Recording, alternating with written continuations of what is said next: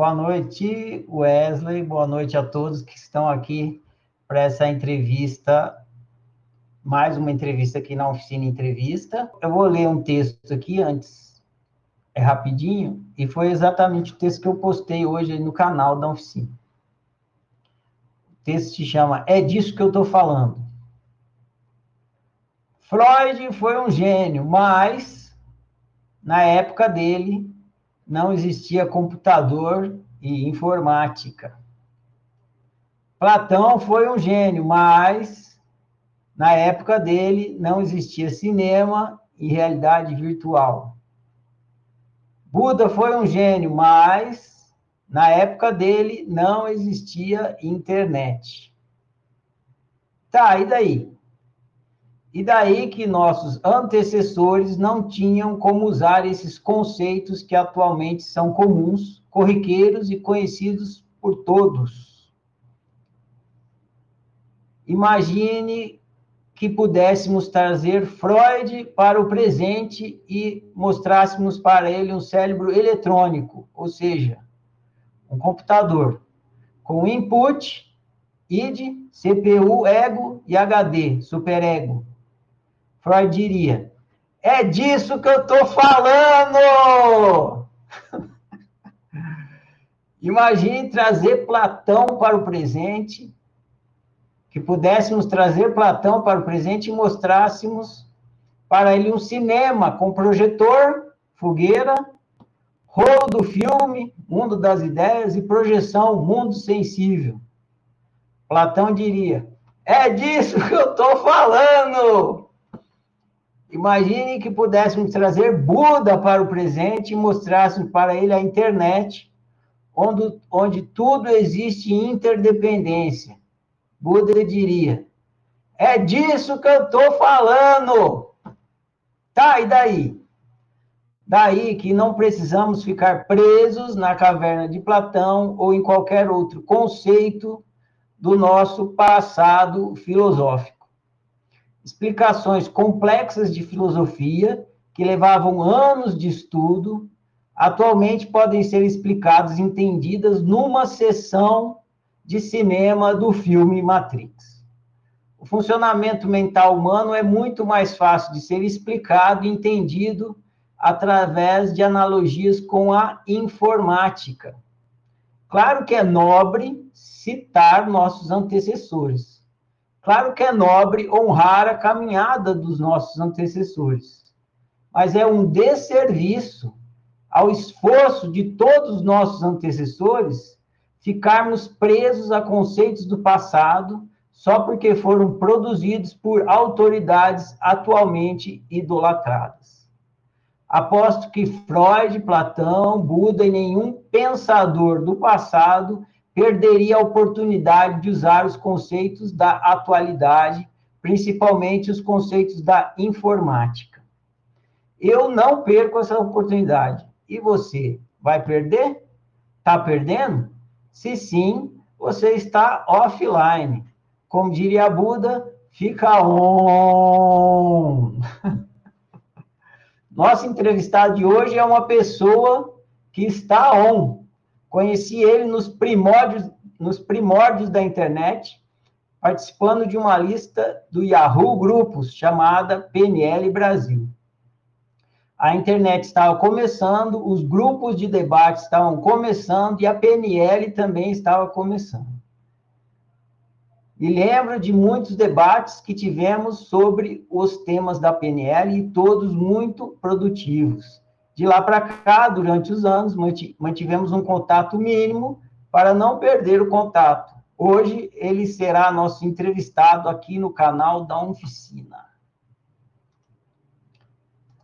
Senhoras e senhores, com vocês, Wesley.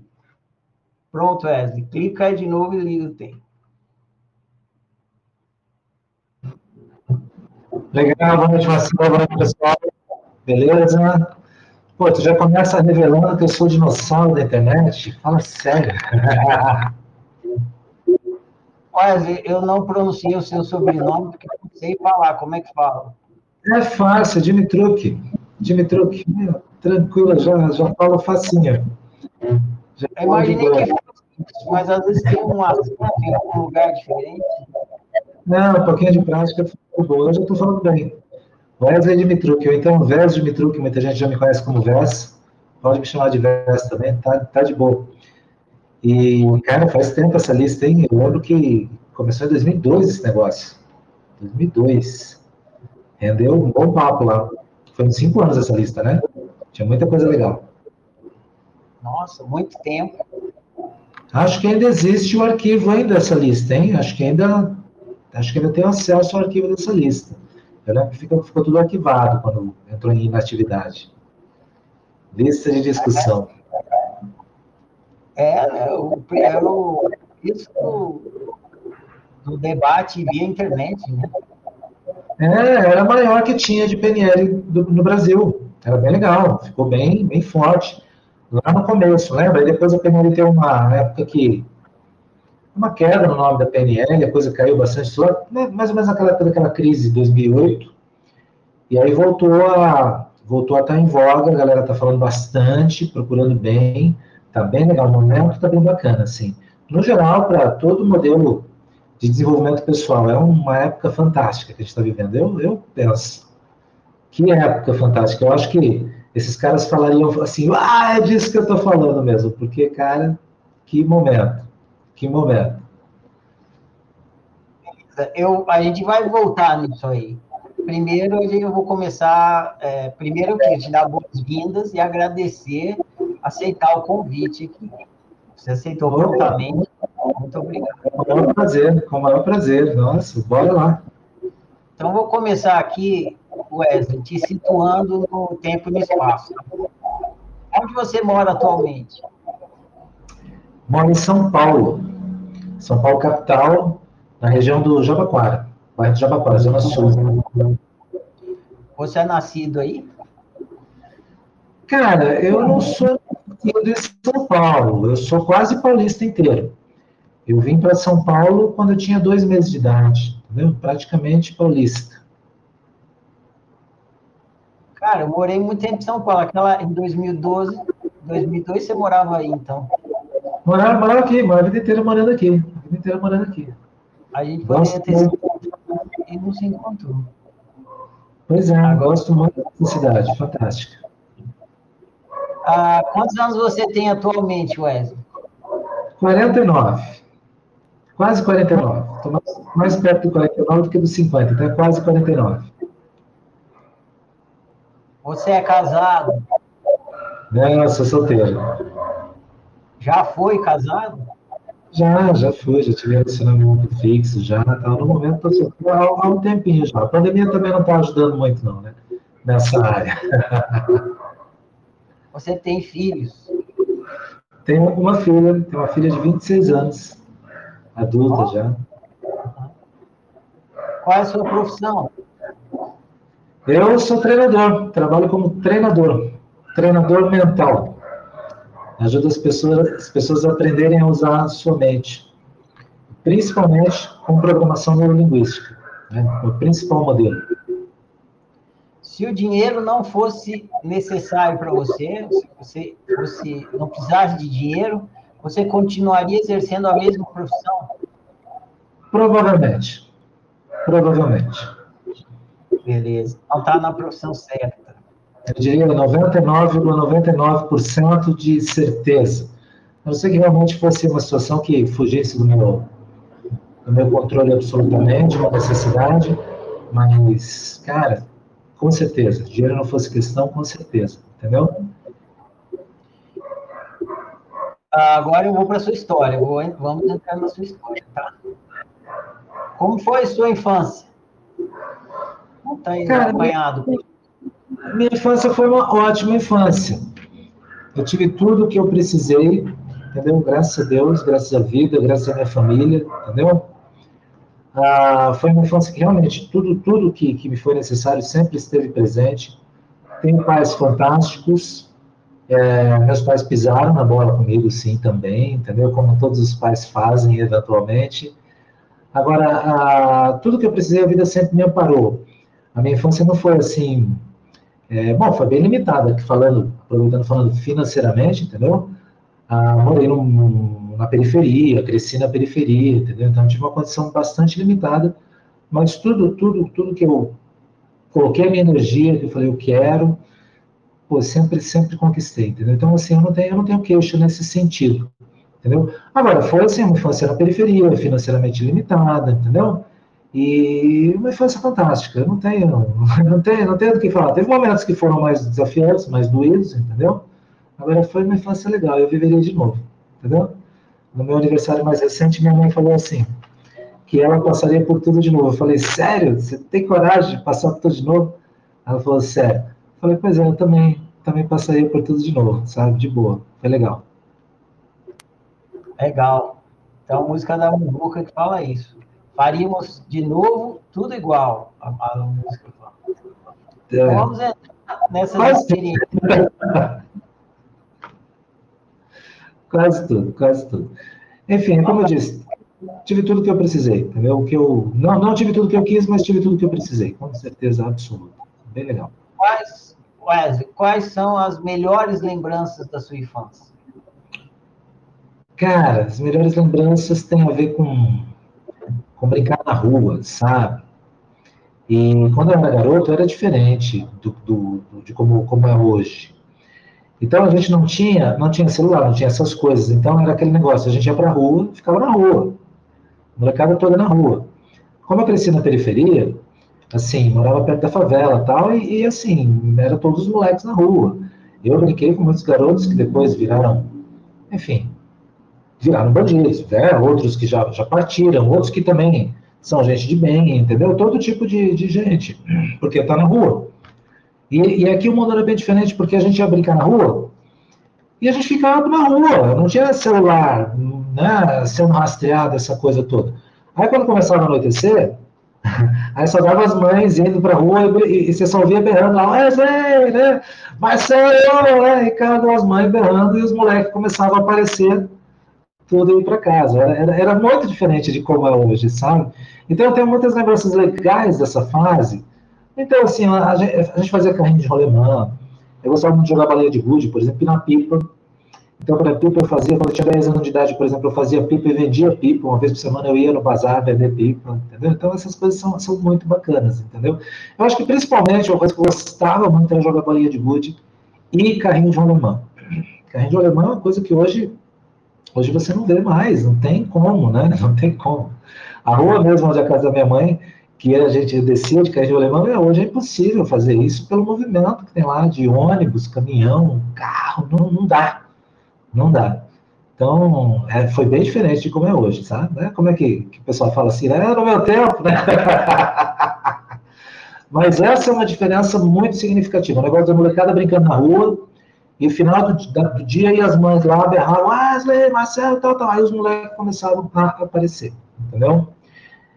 É, isso é muito diferente de hoje, acho que até existe, todos os recursos que a gente tem são muito legais, só que tem uma coisa, acho que está talvez de superproteção, assim, sabe? Que talvez talvez não seja tão, tão legal assim. E eu, enfim, eu gosto de ter isso na minha, na minha história, sabe? Agora vamos pro Dark Side. Quais são as piores lembranças da sua infância? Cara, as piores lembranças da minha infância, eu acho que a parte mais desafiante mesmo, quando eu era garoto, era a questão de bullying na escola, entendeu? É, eu, eu, porque assim, por exemplo, eu vejo hoje algumas pessoas reclamando, ah, no primário não passa de ano, coisa do tipo, eu vejo algumas pessoas reclamando disso que acham isso errado. Eu, por exemplo, sempre passei de ano, sempre tirei nota boa, e aí o que acontece? Com 11 anos, 10 para 11 anos de idade, eu estava na sexta série, só que tinham meninos que eram muito maiores do que eu, porque uma diferença de 2, 3 anos nessa, nessa fase é muito grande. Então, na escola que eu frequentei, escola pública, né, até, até a oitava série, tinha muito lance de briga, o lance de bullying, entendeu? E os professores tinham, não tinham atitude nenhuma em relação a, a trabalhar no Aliás, é, hoje fala-se de bullying e às vezes eu tenho a impressão que fala-se como se naquele tempo não houvesse. Mas eu acho que as piores fases eram fases de bullying. Teve muito dia que eu tive que sair correndo da escola, me escondendo, coisas do tipo, entendeu? Acho que esse era, era o pior. Pior, eu nunca fui de de brigar, assim, mas tinha situação que não dava, não dava para escapar, sabe? Então, assim, apanhei, bati também, né? Enfim, fez parte também isso. Acho que isso é a parte mais desagradável, assim, sabe? Entendi. Quando começou o seu interesse pelo autoconhecimento? Cara, quando começou, eu, eu não tenho uma certeza exata. Eu acho que eu tinha uns 11 anos de idade, mais ou menos, entendeu? E eu, eu sempre gostei de ler, sempre gostei muito de ler, isso foi muito estimulado também na minha família, foi muito legal. É, e outra coisa em casa era assim, né? Por mais que às vezes a situação tivesse apertada, limitada, mas assim, falasse assim, pai, preciso de um livro tal. Pô, no outro dia o livro estava lá, ele dava um jeito de conseguir o livro, entendeu? Então isso, ele sempre estimulou muito. E aí, caiu na minha mão em casa, tinha muito livro, muito livro, né? Muito livro em casa. E eu também comecei a frequentar a biblioteca, tal, muito cedo, por causa desse estímulo. É muito legal isso. E caiu na minha mão um livro do Carlos Castaneda, um livro chamado Presente da Águia.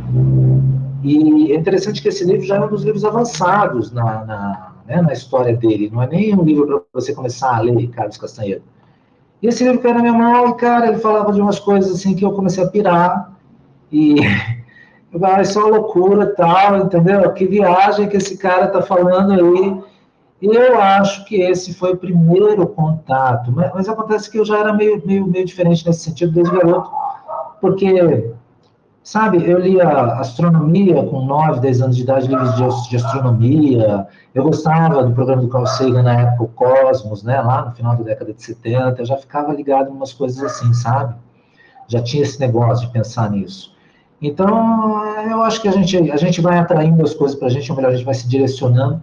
Agora, para mim, um marco é esse livro, mas não porque ele seja tão significativo, até mesmo porque nada que eu não entendi nada que ele falava. Eu acho que talvez por causa disso. Talvez por causa disso. Que eu falei, cara, eu não estou entendendo nada do que esse cara está falando, velho. Cara, que doideira. Então, com isso, muito cedo eu comecei a estudar questões relacionadas à filosofia, à religião, entendeu? A religião me pegava muito, porque, porque eu, eu, eu recebi uma tradição católica, né? E bastante conservadora nesse sentido, né? Vai para a igreja tal. Então, ainda, ainda até os você vê, com 15 anos, mais ou menos, eu era até líder do grupo de jovens da igreja, pra você ter uma ideia, sabe? Eu ia lá ajudar na quermesse, essas coisas. Aí, aí eu arrumei uma namorada e ela me salvou, me salvou desse caminho, sabe?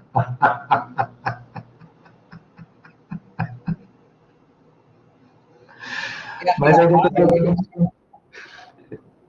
Você ia virar padre?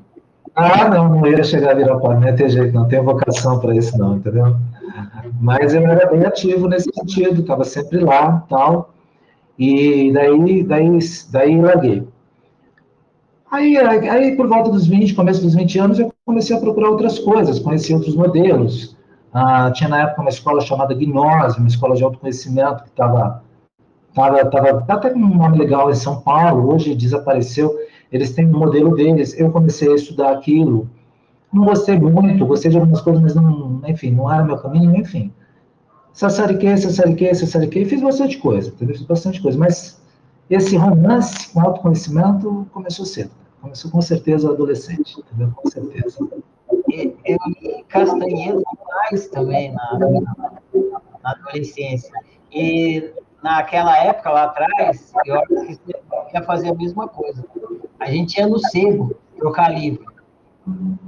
E o cara do sebo adorava Castanheda. E foi ele, eu lembro, ele que me enfiou o Castanheda. Eu ia lá pegar Krishnamurti, eu gostava de ler coisa do Krishnamurti.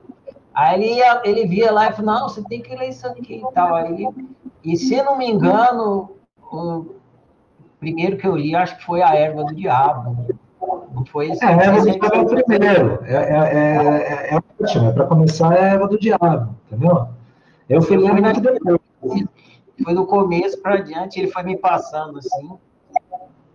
Boas lembranças. Bom, aí você começou então, você viu Castanheira e tal, você foi passeando, passeando, e como é que você acha que assim, você falou, é, eu vou por aqui mesmo, é isso aqui que eu tenho que seguir? Ah, rapaz, eu não sei, eu acho que a vida vai direcionando. Então, então assim, o, o, até o tema aqui de hoje, né, hackeando o cérebro, é um, é um tema legal, porque às vezes eu falo que eu sou um hacker, né, mental.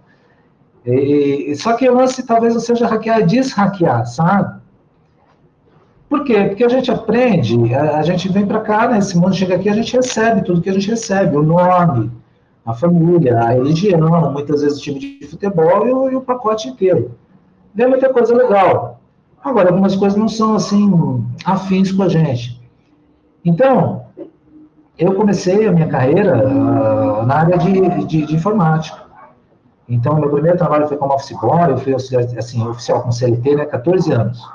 Aí eu fui também auxiliar de escritório, depois eu já fui para a área de informática, na época como estagiário, eu fazia, eu comecei a fazer colégio técnico em eletrônica, entrei na área de informática e fiquei na área de TI, telecom, fiquei por 15 anos. E estava bem, eu sempre gostei, não é uma coisa que eu, que eu não gostava nem nada, era uma área boa, estava bem, a carreira legal. E eu já estava na faculdade, inclusive, mas eu já estava todo caminho, estava procurando administração e tal. E eu estava buscando já uma outra coisa, porque eu não me sentia muito pleno, estava vindo fazer uma coisa diferente. Mas eu não sabia bem o que era. Agora, o trabalho de treinador é uma coisa que veio, na verdade, veio se infiltrando na minha vida pouco a pouco. Entendeu? O primeiro, o primeiro trabalho dando aula foi, na verdade, um curso de, de, de montagem e manutenção de microcomputadores numa escola lá no centro de São Paulo.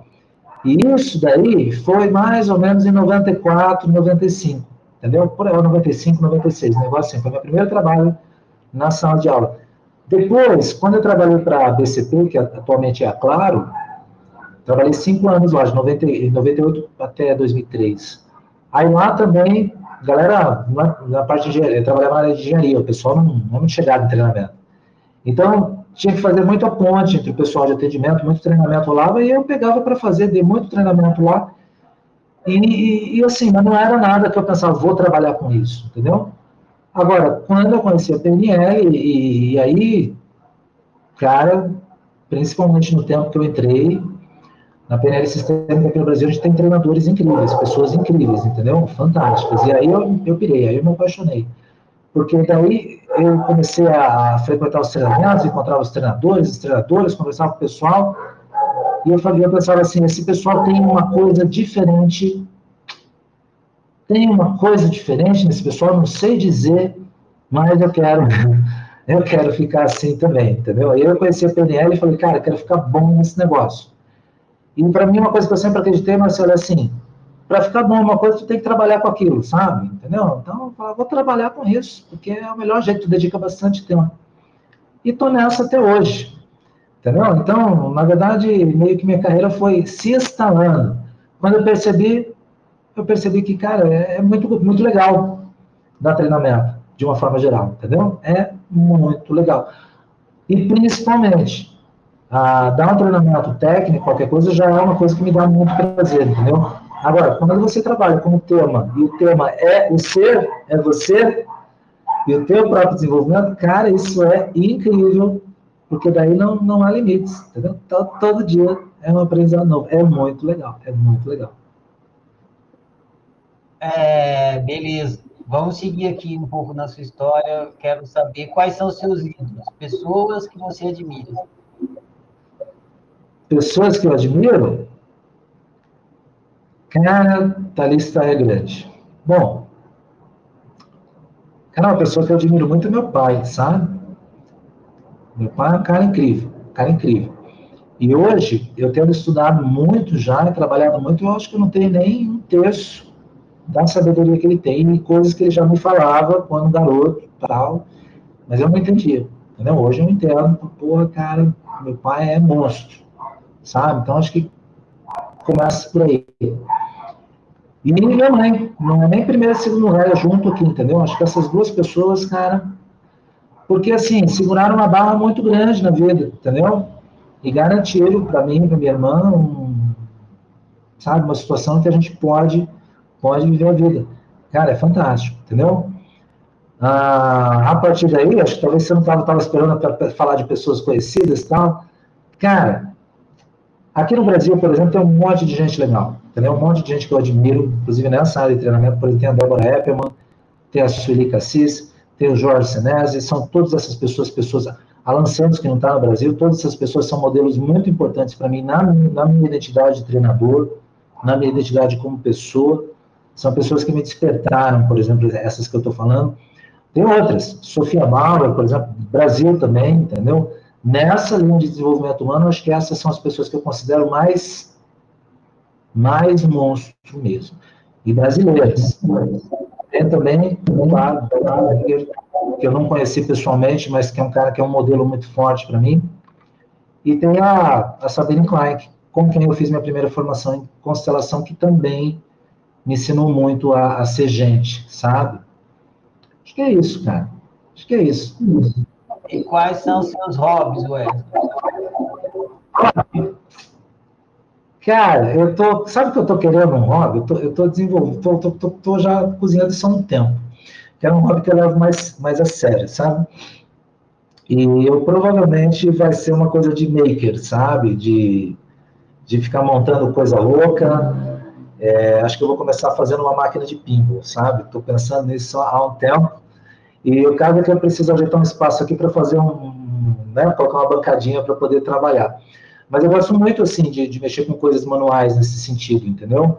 Então, por exemplo, às vezes eu pego um equipamento velho, alguma coisa, desmonto para mexer, às vezes até consigo consertar alguma coisa antiga, mas que nada, é só para eu poder ocupar a mão e me dar um, um foco bem legal, entendeu? É, é, isso, cara. Fora isso, não tenho, eu não tenho nada excêntrico, não. Eu gosto de sair de vez em quando com o pessoal, bater papo, gosto muito de ver minha família, entendeu? Gosto de jogar videogame, gosto de jogar videogame. Essa pandemia já até me encheu o saco já, de... que pela primeira vez sobrou tempo para jogar videogame pra caramba, sabe? Fala, cara, é isso. Mas o, o, lance do Maker é uma coisa que eu venho namorando há um tempo, sabe? Já tem essa, essa coisa. E, e como envolve muito o manual, né? Mexer com madeira, mexer com eletrônica tal, então é bem legal isso daí. Beleza, vou tentar acelerar, porque eu quero chegar na PNL e ter um monte de coisa antes. A gente vai entrar agora no, no ser humano e questão do autoconhecimento. Então, essa pergunta é meio complexa, então eu vou ler ela devagar para você aqui. Ó. Albert Camus diz que só existe um problema filosófico realmente sério, o suicídio. Julgar se a vida vale a pena, vale ou não vale a pena ser vivida. Você concorda com isso? Você pode repetir, vale ou não vale a pena o quê? Julgar se a vida vale ou não vale a pena ser vivida. Ah, não, essa pergunta eu, eu, eu não me faço, não. Eu acho que essa pergunta, sinceramente, você me desculpa esse filósofo, acho que você é perda de tempo. Entendeu? Sinceramente, não concordo, não. Não concordo nem com essa pergunta. Tudo bem. Então, para você, qual é o problema filosófico mais fundamental? Quem é você? Sem dúvida. Quem sou eu? Para mim, sem dúvida, essa é a grande questão. Quem sou eu? Quem é você? Quem somos nós? Começa por aí, sabe? Tá perfeito. Ah, então, nessa linha, né, essa próxima pergunta é: o que é ser humano? Ah, velho, fala sério. fala sério. O que, que eu não sei nem quem eu sou, cara? Como é que eu vou falar o que, que é ser humano? Cara, ser humano é, é difícil pra caramba, eu acho, sabe? É um puta desafio a gente ser humano, sabe? Fico observando às vezes os bichos, gato, cachorro. Eu tenho a impressão que é muito mais fácil, sabe? Porque eles estão lá no presente, no aqui agora, não ficam justamente se questionando quem eu sou, eles apenas estão vivendo a vida. É a gente que vem com esse negócio aí de vale a pena ser vivido. Veja aqui minha gatinha, ela não está nem aí faz sol, ela vai pro telhado, fica tomando sol, curtindo lá, entendeu? A hora que dá preguiça, ela vai deitar, a hora que dá fome, ela vai comer. Ser humano é, é, é cara, ser humano é um conflito. Eu acho que o, o ser humano é um conflito. Eu, eu penso muito sobre isso. Ah, até mesmo nessa, nessa função, que, que, que papel o ser humano tem nesse conflito? A gente vive tanto em conflito, tu vê?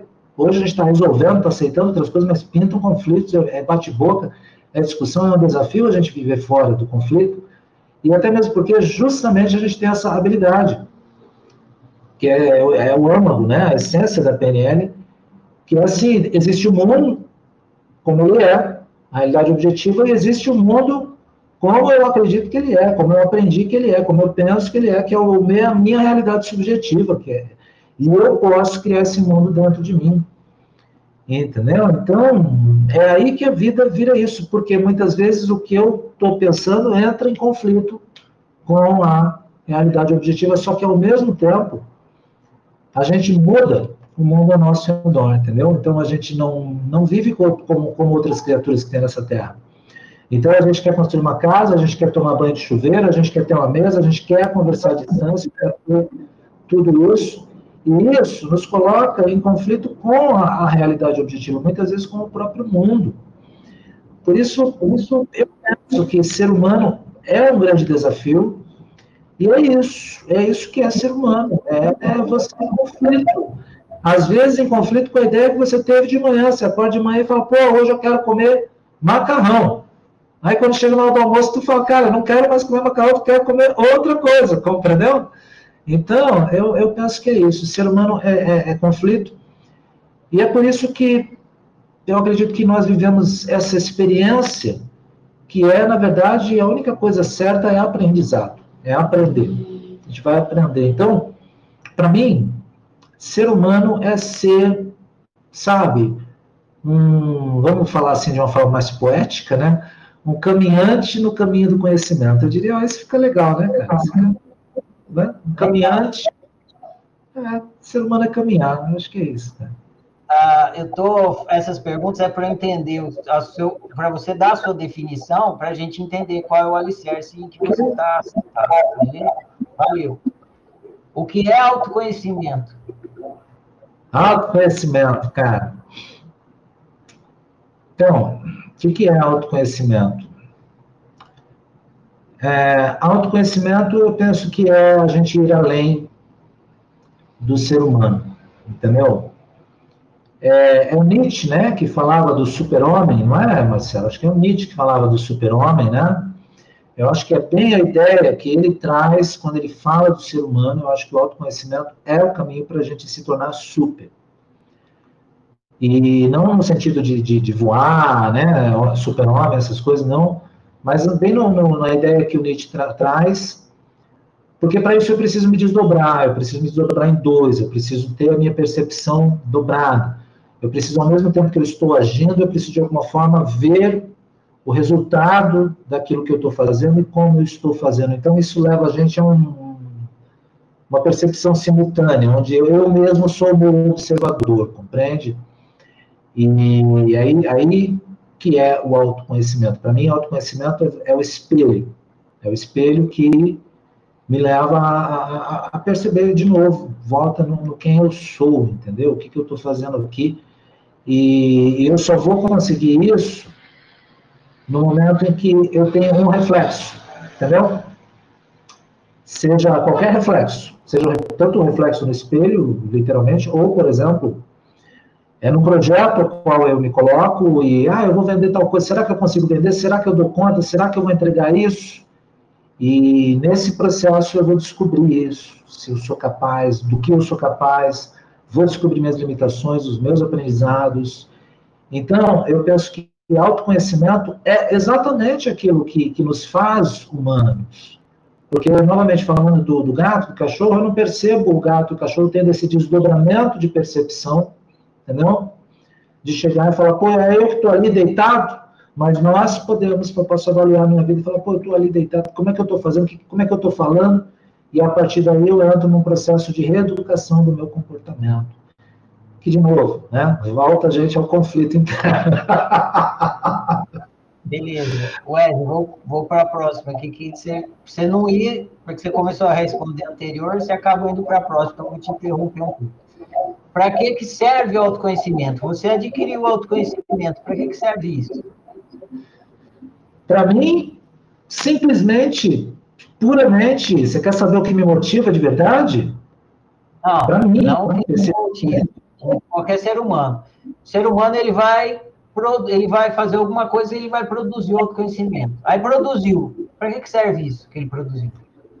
Eu, eu diria, dizendo genericamente,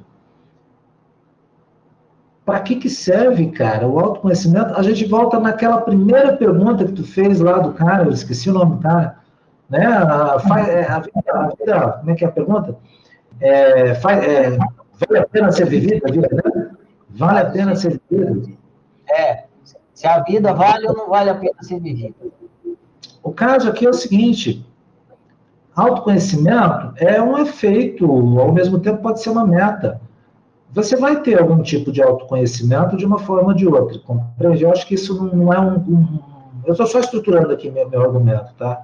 Eu penso que o autoconhecimento não é meio que uma escolha, entendeu? Eu acho que você vai, necessariamente sendo humano, caminhar um caminho de autoconhecimento. Agora, agora, isso pode ser de várias formas, porque também quando a gente escorrega e cai de cara no chão, também você tem um bom aprendizado aqui, entendeu? É, vou te dar um exemplo. Certa vez eu, eu prendi o meu dedão na porta do carro, ficou machucado, caiu a unha, tudo, né? Ficou doído. E, cara, eu não fazia ideia, mas assim, eu descobri que toda vez que eu ia trocar a marcha, que é a terceira e a quinta, eu batia o meu dedão no painel do carro, eu não fazia, eu não tinha noção disso. Mas quando o dedão estava machucado, aí quando batia doía, eu falava, cara, eu não sabia que o meu dedão batia. Então, esse é um exemplo muito louco, porque eu não tinha noção de quando eu dirigia meu, meu dedão ficar batendo no painel do carro trocar de marcha. Então a vida vai te trazer autoconhecimento, é um efeito da vida. Para que que isso serve? Seria a mesma coisa que perguntar para que a vida. Eu acho que para mim, eu posso responder essa pergunta no interesse pessoal, entendeu? Não tenho como responder assim de uma forma sistêmica, porque isso implicaria muitas suposições em relação a para onde nós estamos indo, qual, né, coisas que eu sinceramente não, não sei, não sei. Agora, para mim, para mim, particularmente, autoconhecimento serve para eu me divertir, sinceramente. Para mim é isso, é, é para me divertir, só isso. Só isso. Tá, beleza. A sequência dessa aqui. Como se produz autoconhecimento? Ou seja, como se pratica autoconhecimento? Ah, é, que legal essa pergunta, cara. Que legal. Essa, essa eu nunca imaginei que tu ia fazer. Que pergunta legal, cara. Como é que se produz autoconhecimento, cara? Vou te falar. Pelo atrito. Entendeu? Pelo atrito. Tu é casado, né? Fala aí. Depois que casado, depois que casou, conheceu a tua esposa, não conheceu? Fala aí, aprendeu mais sobre ela depois que casou, não foi? Ah, sim, aprendi. Então, por quê? Porque aumenta o tempo no mesmo espaço e começa a ter conflito, começa a ter eventualmente um invadindo o espaço do outro. Autoconhecimento é se produz a partir do conflito. Agora, quando eu falo conflito, conflito é uma condição da vida. Ah, não é nada ruim, não estou falando de nada bom ruim, porque, deixa eu explicar isso, porque depois o pessoal pensa conflito, pensa o pessoal brigando, gritando no meio da rua, não. Conflito é conflito, conflito é uma divergência, entendeu? Então, Marcelo, vamos no cinema? Ah, beleza, vamos no cinema, mas depende do que assistir o quê? Eu quero assistir, sei lá, um filme de ação, tu quer assistir uma comédia romântica, temos um conflito, entendeu? Temos uma divergência, é, entendeu? Nós estamos olhando para pontos diferentes como é que a gente resolve conflito? Aí é uma outra questão. Porque o conflito está na vida. Entendeu? A própria semente que tu coloca ali de qualquer planta, ela vai nascer e ela vai precisar ter força para poder penetrar na terra a raiz dela. O pintinho tem que tem a resistência do ovo ali para ele poder sair. A vida já nasce em conflito, porque o conflito vai ser o quê? Duas forças que estão em oposição. É só isso. Eu vou pegar uma subida para subir, vou começar a caminhar essa subida, então eu vou sentir nas minhas pernas que eu preciso gastar mais energia do que quando eu estou caminhando no, no, plano. Agora, eu vou me movimentar, tem conflito, eu estou assistindo um filme na Netflix, estou lá, relax, pá, de boa, falo, ah, eu estou com fome. Cara, eu vou ter que pausar o filme, vou ter que ir até a cozinha, vou ter que preparar alguma coisa. Olha o conflito aqui. Ah, mas eu quero continuar assistindo o filme. Então, o conflito, ele está presente o tempo todo. Eu vou pedir uma pizza. Que pizza é mussarela, calabresa? Pronto, está em conflito. O conflito faz parte da vida. Agora, como é que a gente vai resolver o conflito? Então, tu pega no mundo animal, por exemplo, você tem a lei da selva. Então, tu tem ali, por exemplo, entre os lobos, o lobo mais forte, que morde mais, que roda mais, é o lobo que manda ali naquela alcateia. Com os cachorros é assim, com os felinos é assim, entendeu? Com os répteis é assim. Por quê? Porque tem diferença de opinião. Precisa ser conversado isso de alguma forma, entendeu? Então, tu pega, pega gato. Eu, eu convivo muito com gato. E tem um monte de gato aqui na rua. Às vezes os gatos, no meio da noite, estão batendo boca ali. Ah, ah, ah, e às vezes eu fico observando é um conflito que está rolando. Eles estão ali, sei lá, discutindo o território deles, estão numa BR de gato, tá ligado? Agora, o que, que nós, o que, que nós temos? Nós, seres humanos, temos de recurso diferente. É aí que está a grande magia. Nós temos a linguística, entendeu? Eu posso trocar ideia com você. Bom, Marcelo, vamos assistir esse filme hoje, amanhã a gente assiste outro, que tal? Então, a, a, gente tem a possibilidade do acordo a partir de uma ferramenta linguística que, que nós temos, entendeu? É aí que está. O conflito, o conflito vai acontecer num happy hour, entendeu? Quando duas pessoas estão batendo papo, e um fala de um filme, outro fala de um filme, há o conflito ali acontecendo. Não é porque há conflito que há guerra, que há violência, que há nada disso, entende? Então, esse ponto eu gosto, gosto de esclarecer. Agora, o autoconhecimento vem a partir do conflito, eu não tenho dúvida disso, porque, cara, se todo mundo fosse igual a mim, muita gente pensar isso ia ser ótimo. Eu acho que não, acho que ia ser ruim pra caramba. Porque eu ia assistir um filme hoje, aí todo mundo igual a mim. Aí eu ia chegar na esquina, ele ia encontrar comigo e falar, cara, tu viu o filme? Eu vi. Pô, aquela cena lá foi legal, pronto. Eu ia concordar comigo, acabou o assunto, cadê? Não aprendi nada.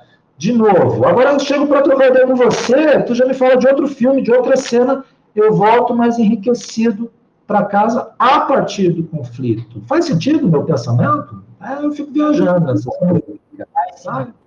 Eu vou, só que eu vou seguir aqui para a gente chegar logo na, na questão da linguística, que tem muito assunto aí. Você está colocando, mas eu não quero chegar nela aprofundadamente ainda. É, é outra questão do ser humano aqui. O nascimento é o início do ser humano e a morte é um fim. Um ser humano é um corpo humano. Quando quando seu corpo morrer, você deixará de existir.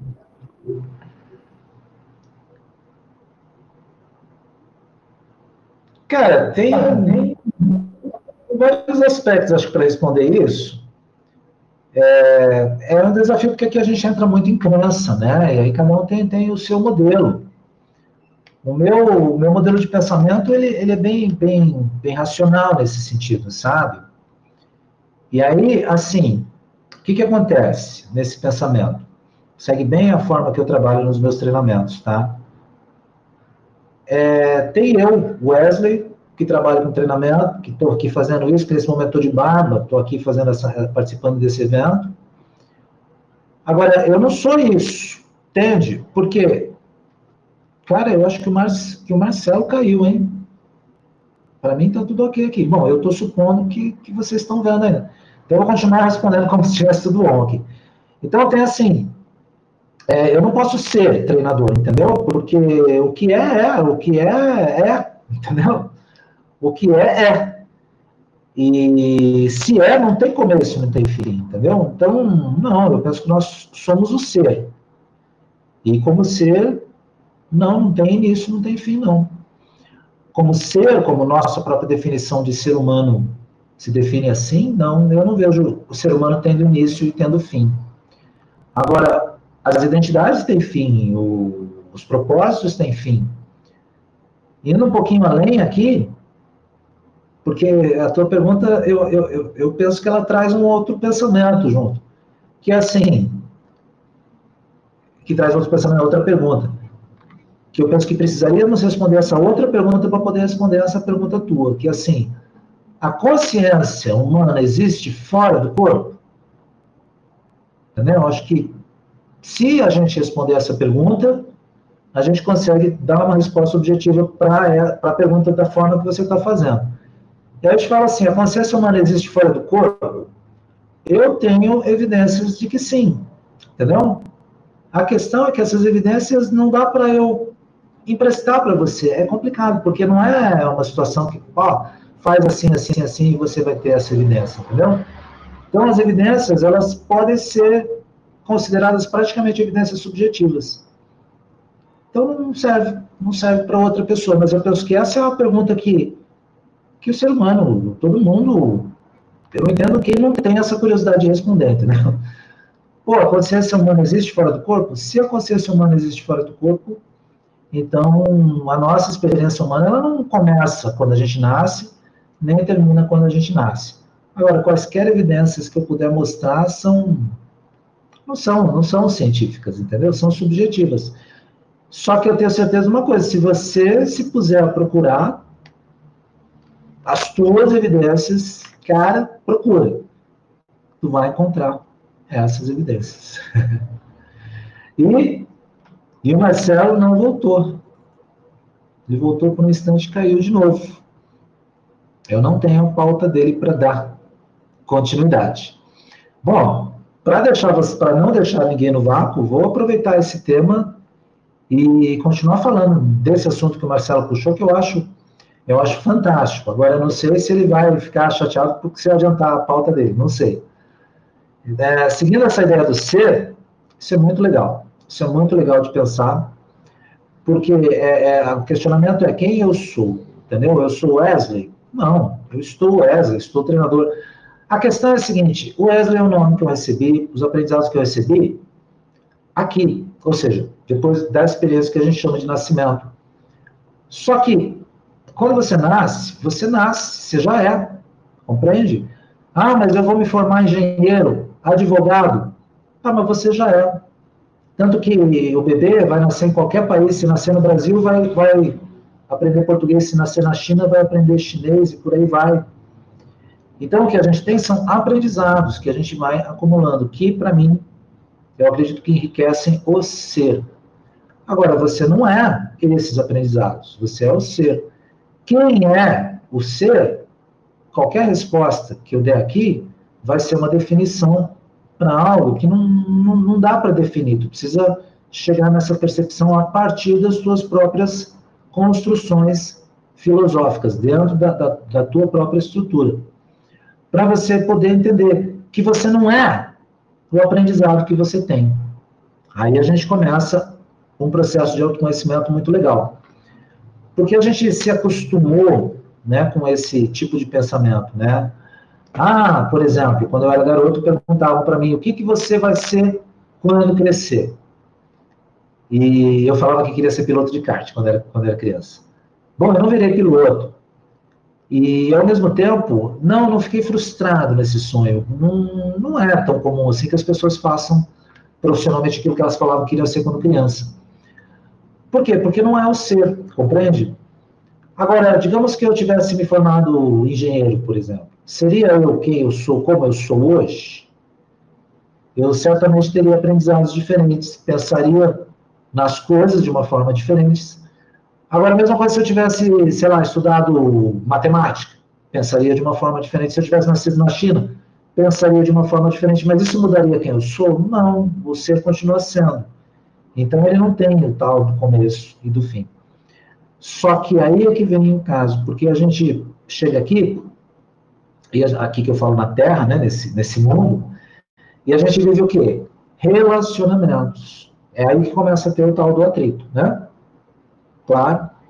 Por quê? Porque quando eu ando na rua, se eu não desviar da outra pessoa, esbarro na outra pessoa. Então, isso me dá consciência de mim. Como a gente vive nesses sistemas, a gente recebe o quê? Os aprendizados que esse sistema tem, porque eles são importantes. A gente vai receber o quê? Normas de conduta em relação a como agir nesse sistema. Vou receber aquilo que a gente chama de educação. Então, eu vou aprender a língua que eu vou aprender, eu vou, vou para a escola, eu vou aprender a ler e escrever. Meus pais vão me ensinar regras de etiqueta, vão falar assim, poxa, lava a mão antes de comer. Quando você chegar no local, cumprimenta as pessoas, né? Vão me dar todo um, eu vou receber todo um pacote que a gente vai, vamos chamar de educação, você vê todo um pacote de informação que vai me ajudar a funcionar no mundo. Entendeu? Que é ótimo, que é importante, que é legal. A questão é a seguinte: é justamente se eu começo a confundir isso com ser, entendeu? Então, pô, eu sou engenheiro? Não. Engenharia é o que eu posso praticar. PNL é uma coisa que eu posso praticar. Mas eu sou muito maior. do que isso? Essa que é a grande questão. Se eu definir, eu vou estar limitando, porque, de fato, eu não sei. Tem uma mensagem aqui do, do Marcelo. Ok, deixa eu mandar ok, ele está ok. Então, essa é a resposta. É, foi mais do que, eu, do que eu pretendia, para não deixar a galera, a galera no vácuo. Wesley, bacana, eu vi sua resposta. Não estava conseguindo falar, mas eu vi sua resposta. A próxima pergunta é assim: O que é consciência? Eu não sei, eu não sei. O, sinceramente, eu não sei. Tudo bem, não precisa saber. Eu, eu preciso perguntar, mas você não precisa saber. Eu, eu entendo consciência como o seguinte, a, pela, pela própria etimologia da palavra, né? Ciência significa saber, né? Significa conhecimento. E consciência significa com saber, com conhecimento. E isso é consciência. É eu saber que nem o negócio do, dedo, né, do dedão, né? Eu não tinha consciência de que batia o dedão. Eu não sabia disso. Ao mesmo tempo, é, sabe, há uma porção de coisas que, que meu corpo sabe que eu não, não tenho consciência, entende? Então, por exemplo, todos os processos biológicos do, do meu sistema é, e outras situações que acontecem no ambiente, ou pelas conexões que a gente percebe por rapport, que não tenho consciência. E outros momentos também, a gente precisa fazer algo, a gente simplesmente pega e faz, e de repente você fala assim, nossa, eu não sabia que eu sabia fazer isso, entendeu? Então, o que, que é consciência? É com saber? É com conhecimento? Sinceramente, não sei. É uma questão que eu tenho, e vou te falar, eu tenho essa questão há muito tempo. Há muito tempo, há uns 15 anos. Desde que eu vi um vídeo do Joseph Campbell, e o Joseph Campbell fez um, uma pesquisa incrível, né, em termos assim de, de arquétipos e a questão da jornada do herói, que é usado em videogame hoje o tempo todo. E aí perguntaram para ele o que, que é a consciência, é, e aí ele, ele, ele não, não, respondeu. Ele deu um exemplo. Ele falou assim, ó, quando você tem uma, uma trepadeira, e a trepadeira vai crescendo pela parede, e de repente ela desvia o caminho dela para um determinado ponto, porque ali bate mais sol. Aquela trepadeira ela tem consciência do sol e do movimento que ela precisa fazer, entendeu? Agora, provavelmente a forma que ela tem consciência é muito diferente da forma que nós temos consciência em relação ao que a gente precisa ou não precisa fazer. Então, para mim, consciência é, é, realmente um mistério, sinceramente, é, é, é, um mistério. É uma palavra que a gente usa tanto e que acho que a gente não sabe direito, de uma forma geral, a gente não sabe direito o que, que é, não, sinceramente, eu não sei. É, muitas das, aliás, todas as perguntas que eu estou te fazendo, meus alunos me fazem, então, é, por isso que eu pergunto também. Eu quero ouvir outras respostas, né? É a última dessa parte aqui. A ignorância é uma benção? Sim ou não? Para mim, não. Para mim, não. Para mim, a ignorância é exatamente o contrário. A ignorância é escuridão. A ignorância é uma benção quando, quando a gente não, não pensa direito nas coisas, entendeu? É, esse, essa percepção vem, vem porque é, quanto mais a gente conhece alguma coisa, qualquer coisa, qualquer caminho que você se meter, seja pesca, seja costura, moda, não importa, mecânica, qualquer caminho que você escolher vai te levar a um processo de autodescoberta. É, a ignorância pode ser uma benção em alguns sentidos. Por exemplo, eu ignoro que tem uma crise lá fora e de repente não acredito nisso e as coisas não servem para mim, aí, aí poderia até ser. Mas quando a gente fala de autoconhecimento, não considero não. Não considero, considero que a benção é, o, é a luz, é o conhecimento, é, é o aprendizado.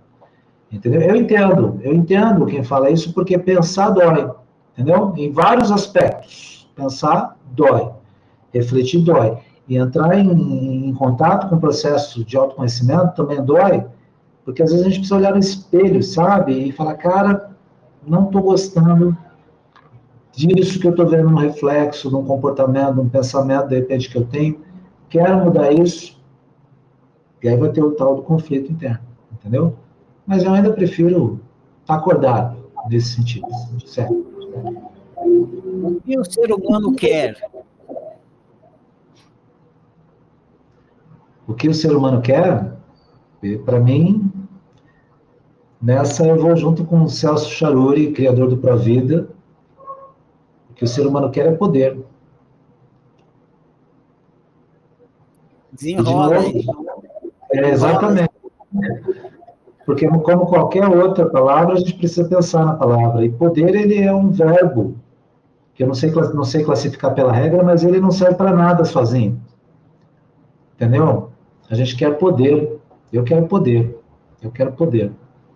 Fala assim, muita gente, uh, é, eu não quero poder sobre você, eu quero poder, eu quero poder, sabe, fazer um passeio que eu quero fazer, eu quero poder encontrar uma pessoa que eu gosto, eu quero poder dar o treinamento que eu quero dar, eu quero poder fazer uma viagem que eu quero fazer. Eu quero poder. Compreende? Para mim, o ser humano quer poder. Ok, beleza. O que é sofrimento?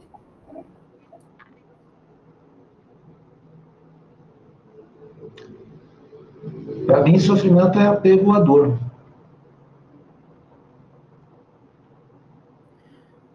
Por que o ser humano sofre? Porque fica apegado à dor.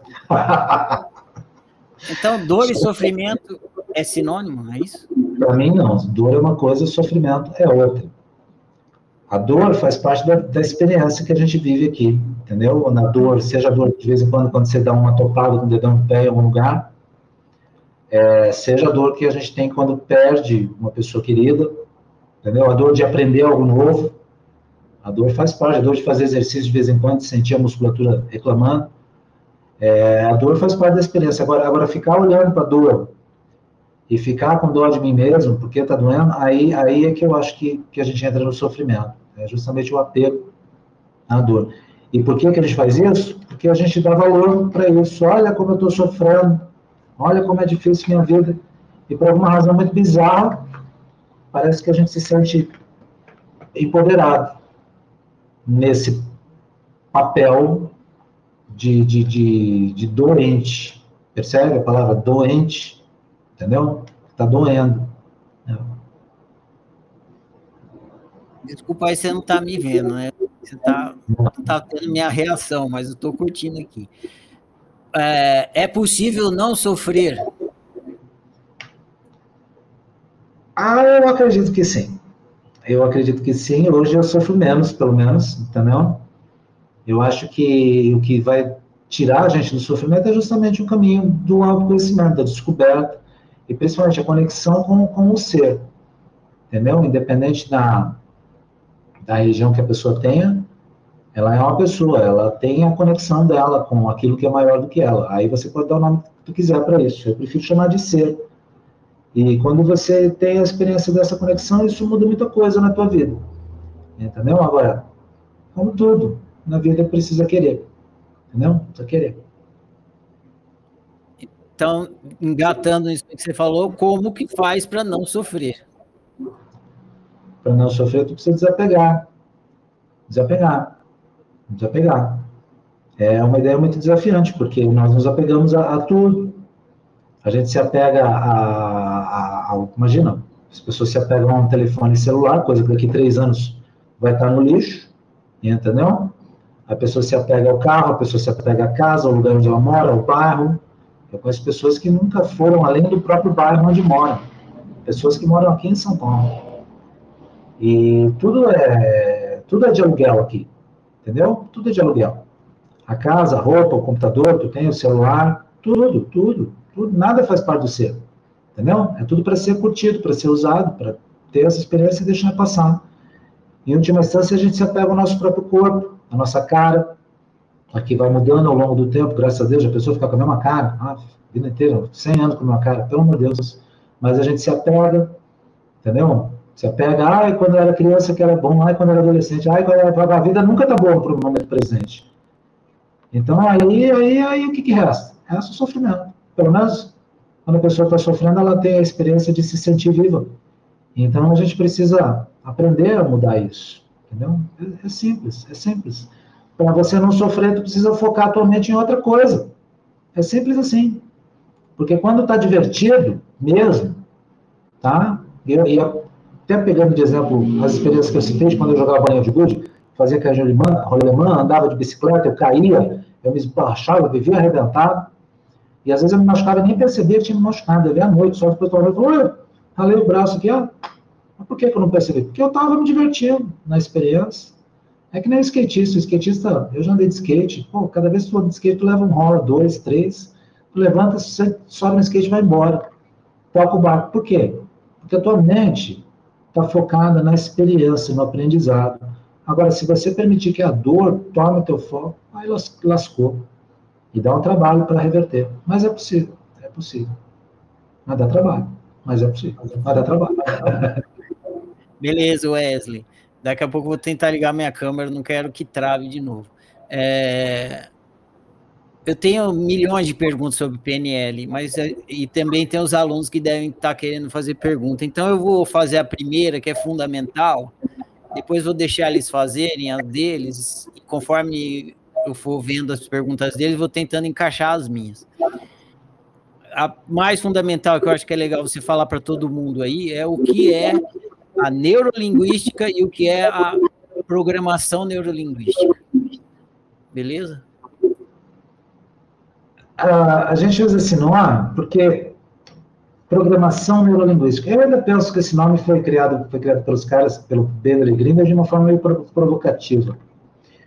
A maioria das pessoas não gosta de, de, pensar na ideia de que são programadas. Eu, inclusive, conheço pessoas que já me falaram assim, ah, não, não gosto de pensar que eu sou programado. Eu falo assim, você pode gostar ou não gostar, mas você é programado. E, e aí você precisa entender a palavra programa para compreender isso. O que é um programa? Um programa é uma sequência de ações que tem um, é um roteiro, é uma estratégia, que começa e termina de uma determinada forma. É, por exemplo, você tem um programa para fazer bolo. O que é uma receita de bolo? É um programa, faz assim, assim, assim, sai um bolo. Então, a gente tem uma série de programas, o programa que você tem para escovar os dentes, que, você, que é um aprendizado que você teve lá atrás e que hoje é um programa. Hoje você executa sem pensar. Isso é um programa. É, dirigir é um programa, falar a língua que você fala é um programa, é uma, é, programa é uma outra palavra para aprendizado, para algoritmo, uma outra palavra que está na moda.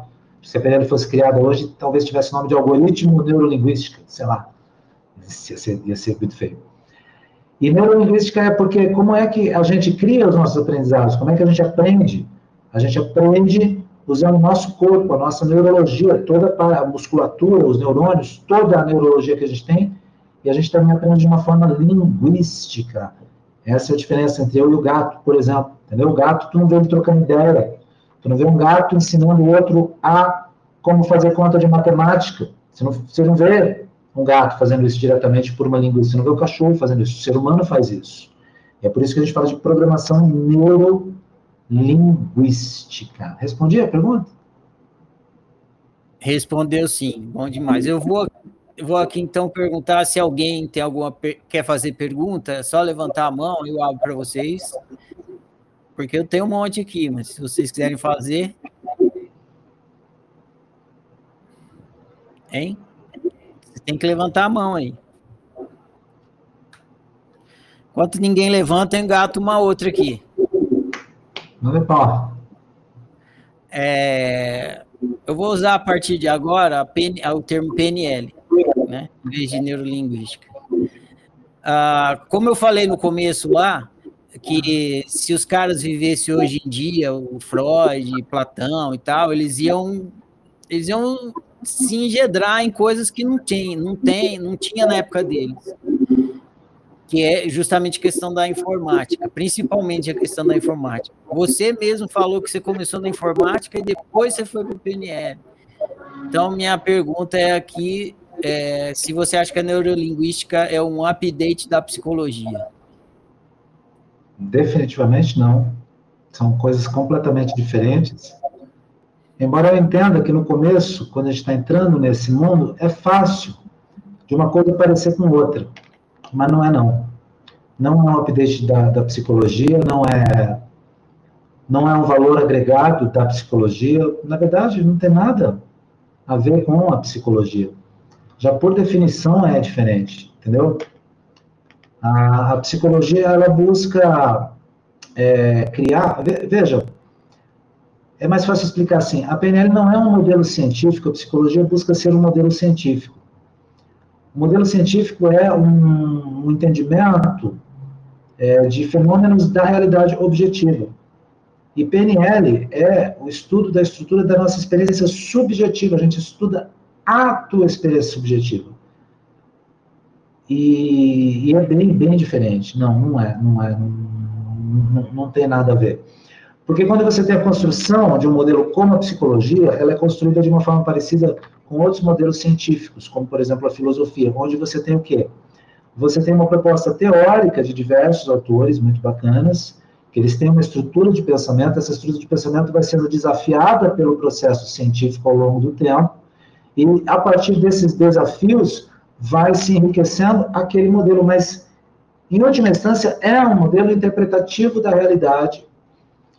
E, e a PNL não é isso. A PNL é, é, é o estudo de como é que eu aprendo a realidade, compreende? Então, se fosse para traçar semelhanças, a PNL está muito mais, muito mais próxima, por exemplo, da filosofia do que da, da psicologia, por exemplo, compreende? Entendo. Uma, a, e na sequência aqui, a PNL é uma psicoterapia? Também não. Também não. Essa palavra psicoterapia é uma palavra que dá, dá um que falar e vira e mexe. Eu, eu não gosto muito de entrar em debate sobre isso, mas vira e mexe dá debate e algumas pessoas se alternam quando fala disso. A, a palavra psicoterapia, ela significa terapia, né? Terapia da psique, terapia da mente. É, a lei que está em ação é a mesma lei que está em ação desde 1962, onde profissionais formados no Brasil, falando no Brasil, em alguma que tenham uma formação psicoterapêutica podem praticar o, e usar a palavra psicoterapia para vender o teu trabalho.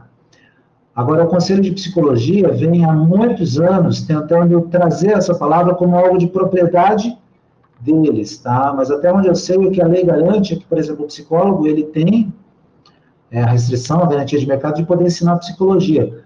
Mas psicoterapia é uma palavra neutra nesse sentido.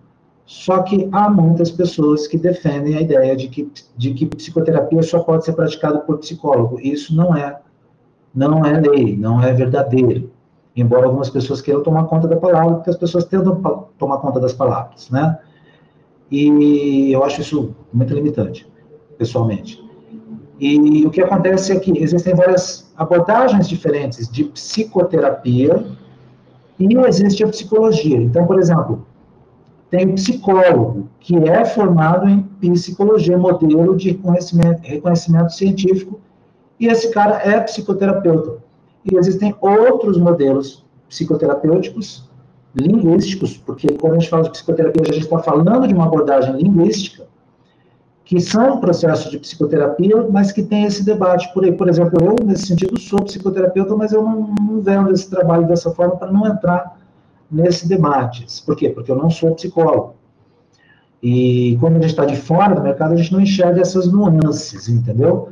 Agora, é, a lei, a lei que ela é um pouco, um pouco simples nesse sentido, porque você tem é, a, a, profissão de psicólogo com conselho de psicologia reconhecido, tá? E aí você tem uma lei específica para isso.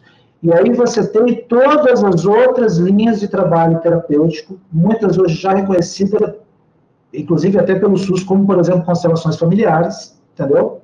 Que não é uma linha que tem a ver com psicologia, nem tem reconhecimento científico, mas hoje está sendo coberta pelo SUS, já tem uns dois anos aí, entendeu? Agora, quando você vai para além, você tem é, a psicoterapia do psicólogo e todo o restante de modelos terapêuticos, terapêuticos que são enquadrados como terapia holística, tudo junto. E aqui não tem nenhum tipo de distinção, porque você pode ter um constelador, mas pela lei ele pratica terapia holística, e você tem uma outra pessoa que trabalha com cristais, e pela lei é terapia holística, e outra trabalha com radiestesia, e pela lei é terapia holística, compreendeu? Então não tem segmentação nesse, assim.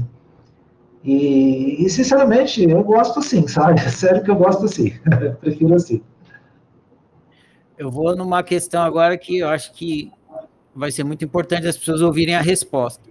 Como a PNL pode ajudar uma pessoa? Então, a resposta é muito simples. A PNL não vai te ajudar em nada, compreendeu? Essa é que é a grande, a grande, esse é o grande tapa na cara, na verdade, sabe? Porque a questão não é a PNL, a questão é a pessoa. A pergunta é se você pode usar a PNL para facilitar algo na tua vida, entende? Aí a resposta é sim. Então, se as perguntas como é que a pessoa pode usar a PNL para ajudar a própria vida, aí, cara, aí tem. Aí eu vou te perguntar, qual é a mazela? Entendeu? Porque o que, que a pessoa quer mudar que não está legal na vida dela? É questão de saúde? Tá, tu pode usar PNL no teu. Inclusive, até como apoio ao tratamento médico, tá? Para não ficar aqui uma coisa tipo, ah, para de fazer tratamento médico, faz PNL. Não, não, não para de fazer nada. Faça aquilo que você acredita que vai, que vai ajudar você, tá? Agora, é importante você entender que a tua mente precisa estar trabalhando a favor da cura. Então, começa por aí, eu acho que é bem legal. E é, é um desafio por quê? Porque você não pode prometer cura para ninguém. Nem médico pode prometer cura. Entendeu? No Brasil, se você prometer cura, tu vai preso. Bom, a não ser no caso que seja um templo religioso, nesse caso tu pode prometer cura. Entendeu? Agora, se você não é um templo religioso e você promete cura, você vai ter problema com a justiça e pode ajudar no processo de cura. Pode, várias coisas. Eu mesmo já vi coisas impressionantes, pessoas se recuperando de coisas incríveis, tá? Pode ajudar na tua carreira, no teu desenvolvimento pessoal, pode ajudar no teu relacionamento com os teus filhos, pode ajudar você a melhorar a tua comunicação com teus filhos, ajudar os teus filhos a desenvolver inteligência emocional, sabe? Você ter uma comunicação mais legal, vai ajudá-los a ter um QI mais alto, inteligência emocional, vai evitar, por exemplo, é, bastante a chance de ter questão com padrão de dependência. Tu pode usar a PNL para você aprimorar tua mente no sentido, ah, eu quero fazer um, passar no vestibular, eu quero aprender a, a pensar melhor. Tu pode usar na tua religião no sentido de, pô, eu quero usar um modelo religioso e eu quero usar a PNL para ir alinhando os meus conflitos, porque eu quero estar mais de acordo com esse modelo religioso. Não importa o modelo religioso, a PNL não, não tem conflito de, de crença, de mapa. A gente não sabe como é que é o mundo, a gente não quer provar como é que o mundo é, nada disso, entendeu? A questão é como é que você usa a tua mente, é só isso. Então, é assim, quer saber uma coisa que tu pode usar a PNL para aprimorar em você? Cara, a tua performance no jogo de videogame, entendeu? Sério, tem aquele, aquele boss lá que tu tá ralando lá, não pode passar, tu aplica uma técnica PNL, vai lá e tu passa o boss mais facilmente. Por quê? Porque é você, mas isso não é uma coisa que precisa ser entendida no geral, porque é o primeiro tapa na cara que a PNL traz, e ela traz um monte, assim, tá? Cara, não é PNL, não é presidente, não é Jesus, não é nada que vai mudar a tua vida, é você que pega e você faz alguma coisa com aquilo que não está bom na tua vida, é você, você vai ter ajuda, mas você precisa fazer, se não fizer, não vai fazer. Agora, o que, que tu pode fazer com a PNL, cara? Literalmente, qualquer coisa. Entendeu? Qualquer coisa que você queira que envolva a tua mente. Quer saber uma coisa que tu pode fazer melhor com PNL, que a galera vai gostar? Sexo.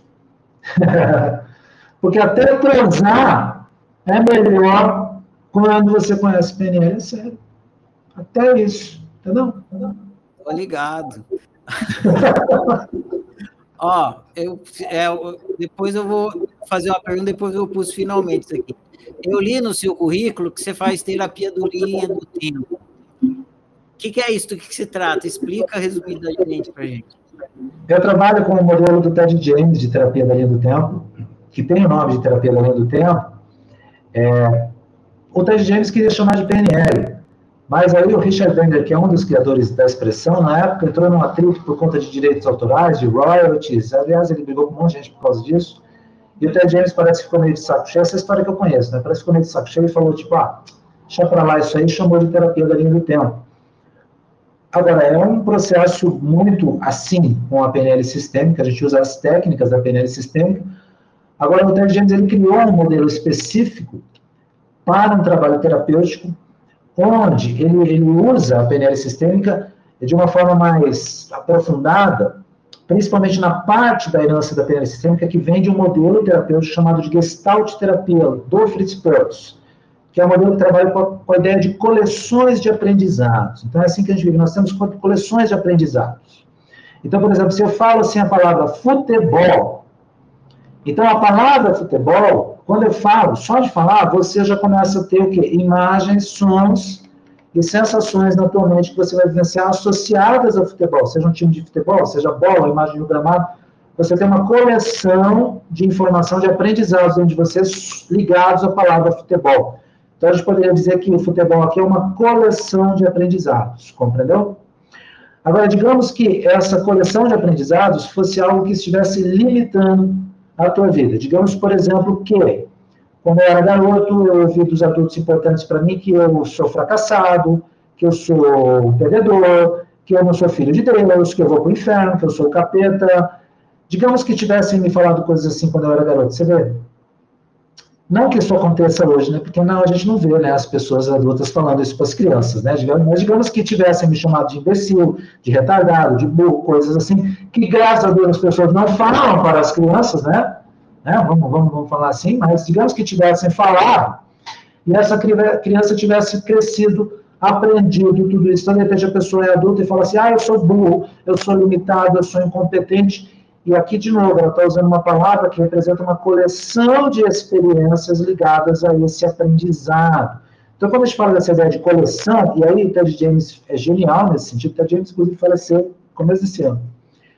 E ele vem com essa ideia que é um trabalho de limpeza usando a estratégia da linha do tempo, onde a gente vai, literalmente, trabalhar nos eventos do passado que organizaram a base desse aprendizado e a gente ressignifica. Então, é uma ferramenta excelente para reestruturar aprendizado, para fazer limpeza de trauma, por exemplo, porque é o mesmo processo vai acontecer se a pessoa teve uma situação que ela foi abusada, passou por um trauma, alguma coisa assim. Então, é, além disso, ele também traz uma visão incrível no processo de valores, que isso agrega muito valor no processo da PNL sistêmica, que é uma ferramenta para um trabalho de alimento de valores. E valor é Valores são ideias abstratas que regulam os nossos comportamentos. Então, eu posso falar, ah, por exemplo, o valor para mim é diversão, mas pode ser liberdade, conhecimento, e às vezes esses valores estão em conflito dentro de mim, compreende?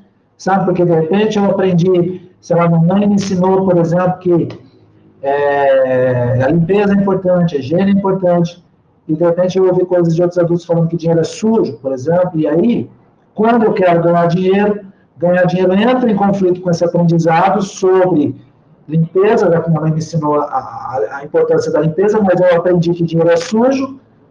Quando eu começo a ganhar dinheiro, isso dá um pau dentro da minha mente, que vai gerar um processo de autossabotagem, onde eu não vou conseguir ganhar dinheiro, compreendeu?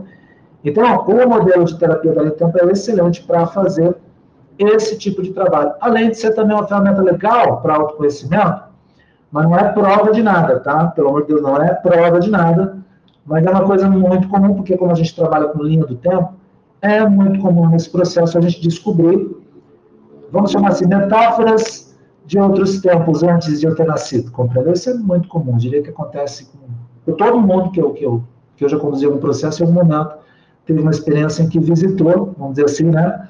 Um outro tempo, compreende? Uma outra metáfora vamos dizer assim, um momento antes de ter nascido. Mas, lembrando, isso não é prova de nada, porque em última instância a gente trabalha com a estrutura subjetiva. Mas é muito legal tu ver a pessoa, ela tendo a experiência dela e fala assim, cara, mudou minha perspectiva um negócio desse, entendeu? É muito, muito interessante, tá?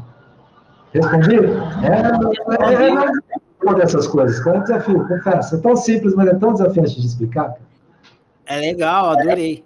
É, no fim, você meio que se referiu à TVP, não foi? Não é a mesma coisa, cara. A terapia de vidas passadas, como é mais conhecida por aí, é um modelo de trabalho que tem a sua, o seu mapa, o seu modelo, que eu não sou especialista, mas eu estudei algumas coisas e eu acho muito bacana. A questão da TVP é aquela parte da pressuposição que há vidas passadas, compreendeu? E no trabalho do Ted James, a gente não parte dessa pressuposição, entende? É assim, é o que acontecer, aconteceu. Não sei como é que é a realidade. Mas, mas retirada a pressuposição, você está se referindo a isso, não é?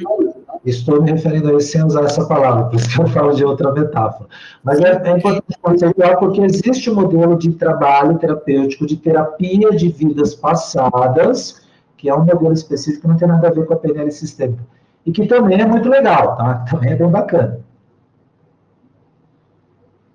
demais, Wesley.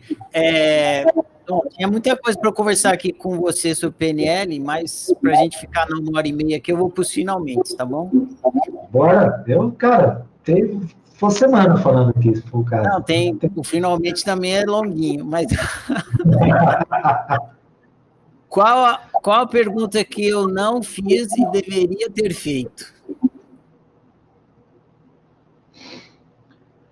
Cara, eu nem pensei nisso. Fez tanta pergunta legal, cara.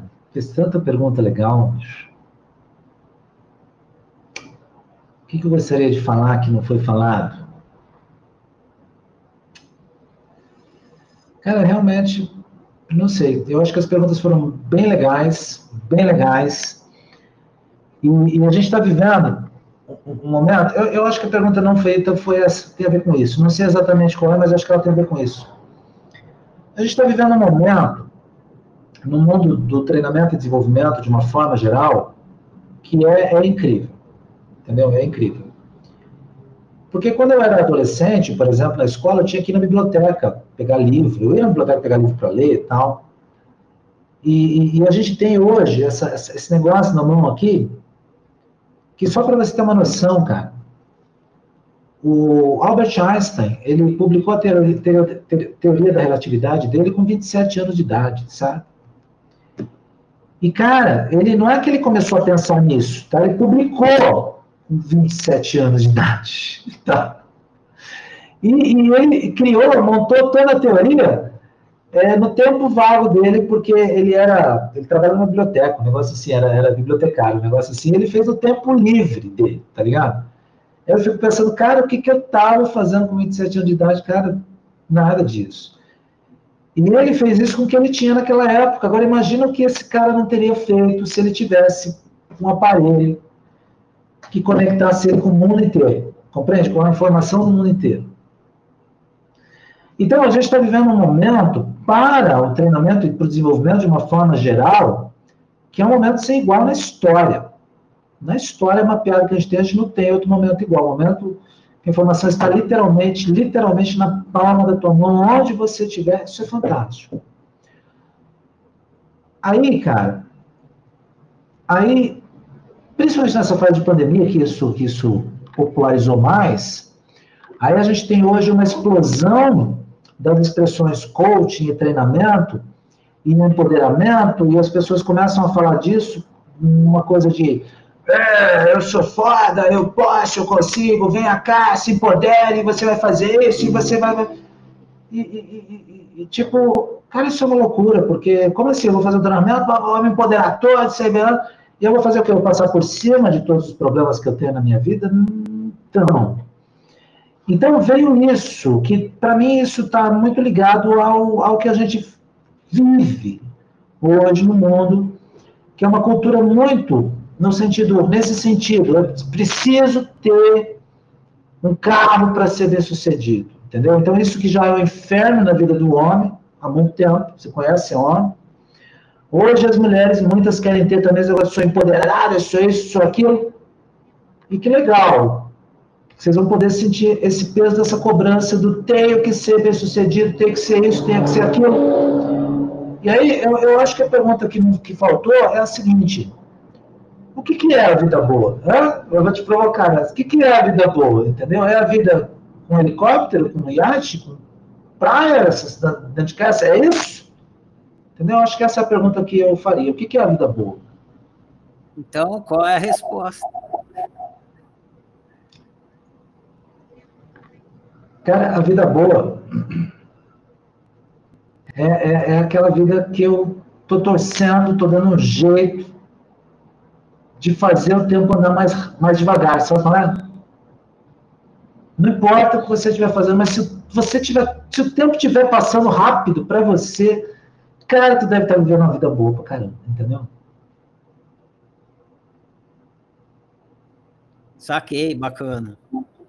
Próxima pergunta da saideira aqui. Se você fosse um entrevistador e pudesse entrevistar qualquer pessoa que você quisesse, quem você entrevistaria? Cara, tem tanta gente que eu queria bater um papo assim, cara. Ah, é uma que você tem que escolher. Cara, tem tanta gente com quem eu gostaria de bater um papo assim, cara. Eu gostaria de bater um papo com, com, com, com o Siddhartha, o Buda, o Buda mais conhecido. Eu queria muito bater um papo com Siddhartha. Eu gostaria muito de bater um papo com Jesus Cristo, né? Jesus de Nazaré. Cristo era o título dele, né? E, cara, eu gostaria muito de bater um papo com Osho. Pô, como eu gostaria de bater um papo com o Osho, velho. Osho deve ser. Eu gostaria de bater um papo com o Carlos Castaneda, se fosse possível, entendeu? Gostaria de bater um papo com, com o, o, o, treinador dele, o Juan Matos, o mestre dele, entendeu? Eu gostaria, eu gostaria muito de bater um papo com, com, o, com o Neil do, do, do filme Matrix. Ah, queria muito bater um papo com o Neil, sabe? Parece sim, queria muito bater um papo com ele. Eu, com certeza, gostaria de bater um, um, um papo com, com essas pessoas, sabe? Ah, Deixa eu ir para a próxima, peraí. Porque você falou muita gente, então vou aproveitar. Você deixou a bola quicando. É, as mulheres agora. Também tem muitas mulheres com quem eu gostaria de bater o um papo. Ah, também, então fala, fala, pode falar. Eu falei só de homens. Mas, por exemplo, aproveitando do, do, do, Matrix, eu gostaria de bater um papo com a Trinity também, né? Pegando essa de personagem. Eu gostaria de bater um papo com aquela aviadora, eu não lembro o sobrenome dela, Amélia, aquela que foi a primeira aviadora americana, americana a cruzar o Atlântico, ela acabou é, não retornando dessa viagem, mas que mulher incrível, que mulher, que mulher incrível. E por incrível que pareça, cara, uma pessoa aqui que eu, que eu, que eu penso que deve ser uma pessoa que deve ter muitos conflitos, deve ter tido muitos conflitos internos, mas eu gostaria de bater um papo com ela. É uma mulher pouco conhecida chamada Valerie Solanas, que é a mulher, ela é mais conhecida por ter dado um tiro no Andy Warhol, mas ela escreveu um manifesto, ela é a base de um, escreveu um, uma, um manifesto feminista na virada do século passado, muito, muito controverso, e ela defendia a ideia de que os homens precisam morrer. Que tem algumas coisas interessantes nesse manifesto, mas é uma pessoa que deve ter tido muito conflito, muito problema com os homens, muito conflito com o masculino de uma forma geral, eu gostaria muito, se fosse possível, de bater um papo com essa, essa mulher, sabe? Sério mesmo. Acho que é essas pessoas. Tá, então vou puxar agora a deixa que você me deu. Então você tem que fazer uma pergunta para essas pessoas, vou falar algumas delas. Que pergunta você faria ao Siddhartha Gautama?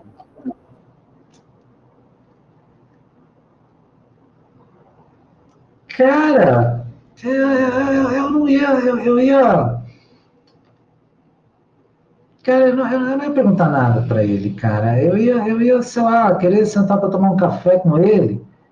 Eu ia, na verdade, não ia perguntar nada, cara. Eu ia, eu ia querer saber como é que ele percebe o mundo, como é que ele sente o gosto das coisas, como é que ele sente o cheiro, como é que ele olha o mundo. É isso que eu queria, que eu queria saber, entendeu? Eu ia, a conversa não importa. Eu ia, na verdade, em rapport com ele para perceber isso. Só isso. Eu queria, eu queria fazer uma pergunta para ele. Eu queria sentir esse cara, sabe? É, é, é, um pouco diferente. Eu queria sentir a hora desse cara, sabe? E para Jesus Cristo, qual pergunta você faria? Cara, para ele, a pergunta que eu queria fazer é o seguinte, cara. Se quando ele, ele fez o, o, o evento lá e que ele, ele né, chegou no mercado virando, tocando puteiro lá, entendeu? Pergunta que eu iria fazer para ele é se ele tinha planejado que a coisa seria daquela forma, ou se ele agiu na hora, como é que foi a coisa. Essa é isso que eu perguntaria, entendeu?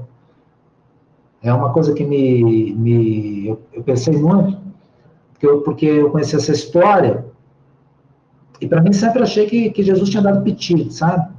Mas, cara, não, o mestre não deu piti, tá ligado? Não, não é possível.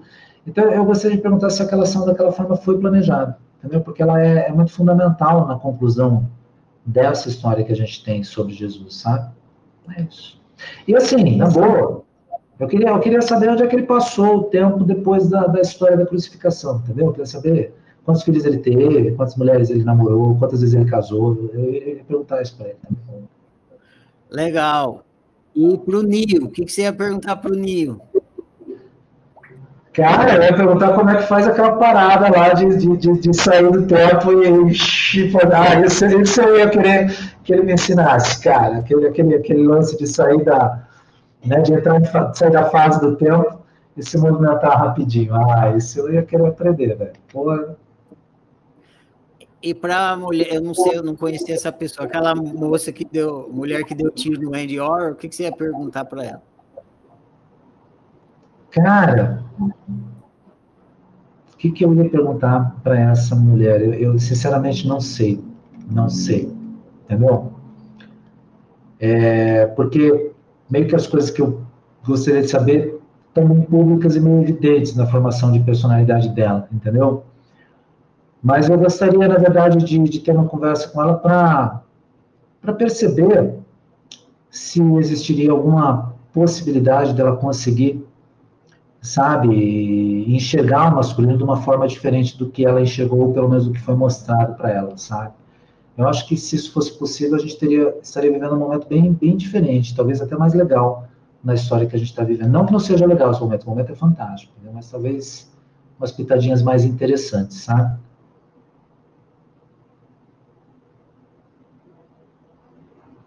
Beleza, estou fazendo um negócio técnico aqui.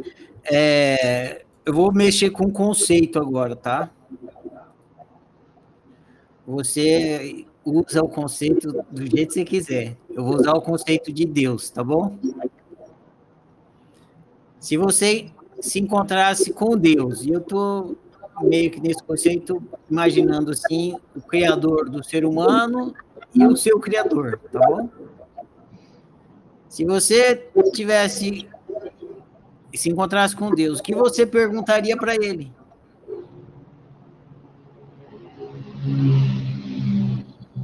Acho que eu não teria nada para perguntar para ele, não. Sinceramente, cara, acho que não. Não tem nenhuma pergunta que eu queira fazer para ele assim nessa nessa representação. Sério mesmo, entendeu?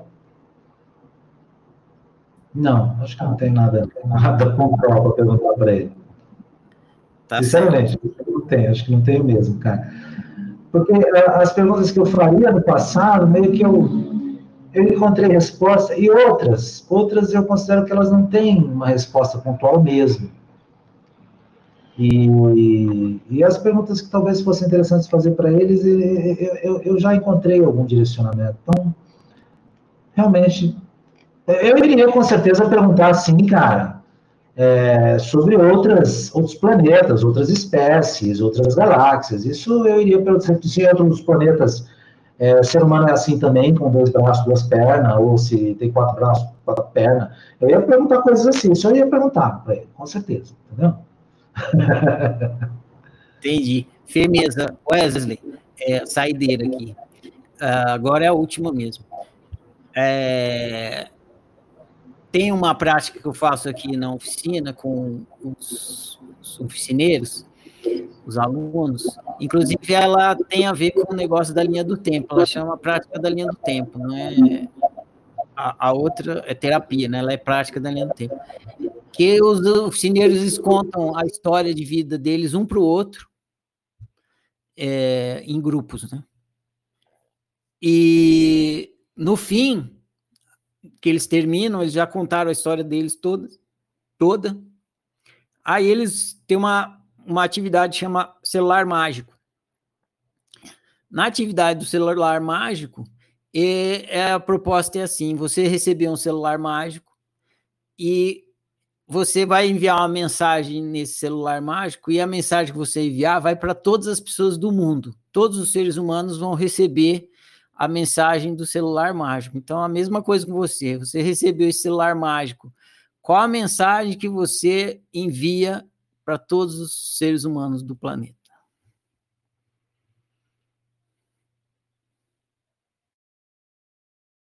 Você tem que abrir o seu microfone que você fechou. E aí não estou te ouvindo. Uma mensagem para todos os seres. Pois é, às vezes eu fico lá pensando numa frase para mandar para o Instagram, já, já fico pensando para caramba, sabe? Imagina uma mensagem assim, dá para todos, todos os celulares. Cara, eu nunca tinha pensado assim, te juro que eu não sei, cara. Eu acho que é uma mensagem que eu, que eu, que eu quero que todos saibam, entendeu? É, é exatamente isso, sabe? É, não importa o que esteja te oprimindo, você pode sim se libertar. Entendeu? E, e a liberdade começa aqui na, na tua mente. Então, é, é, bem assim, bem Matrix mesmo, bem Neo nesse sentido, que é, é assim que ele fala. fala pô, aliás, o Morpheus fala para ele né, no filme, a carne liberte a sua mente, que o resto, o resto vem depois, entendeu? É, essa acho que é a mensagem que eu mandaria nesse momento para o mundo, cara, para o mundo que, que, que, por incrível que pareça, se acorrentou nisso daqui, entendeu? Incrível que pareça, mas se acorrentou de uma forma e, e a gente está vivendo uma nova era da escravidão, onde é uma escravidão sem corrente, percebe? Sem chicote. E as pessoas pagam pelo próprio, pela própria ferramenta que as aprisiona. É muito, muito louco. Muito louco. Beleza, entendi. Wesley, uh, agradeço demais a sua entrevista aqui, a sua colaboração, e te convido num outro momento para a gente aprofundar, falar Bora. mais. Bora lá, cara. Bora lá. Sobre a, principalmente as questões da PNL que eu acabei entrando tão a fundo, que é bem interessante, bem útil para as pessoas ouvirem num áudio. Cara, cara, cara de sacanagem, o cara, o cara vem me perguntar de filosofia, olha só, velho. É só pergunta filosófica. Eu te perguntei, não é, é, é filosofia, é autoconhecimento, né? Aí, como aqui a gente estuda, essas perguntas que você que eu te fiz, eu recebo e a, e a gente estuda essas perguntas e as respostas. Então, Marcelo, então, eu, que agradeço, eu que agradeço, muito obrigado, cara, pela, pela convite, adorei estar aqui, tá? Perguntas legais, perguntas legais, alguns temas que eu já tinha refletido muito, outros não. E, cara, que legal, obrigado. Só chamar, velho. Só chamar, tamo aí. Tamo junto. É nóis. Então, Wesley, mais uma vez, muito obrigado, agradecido. Agradeço a todos que estiveram aqui. Desculpa os problemas técnicos.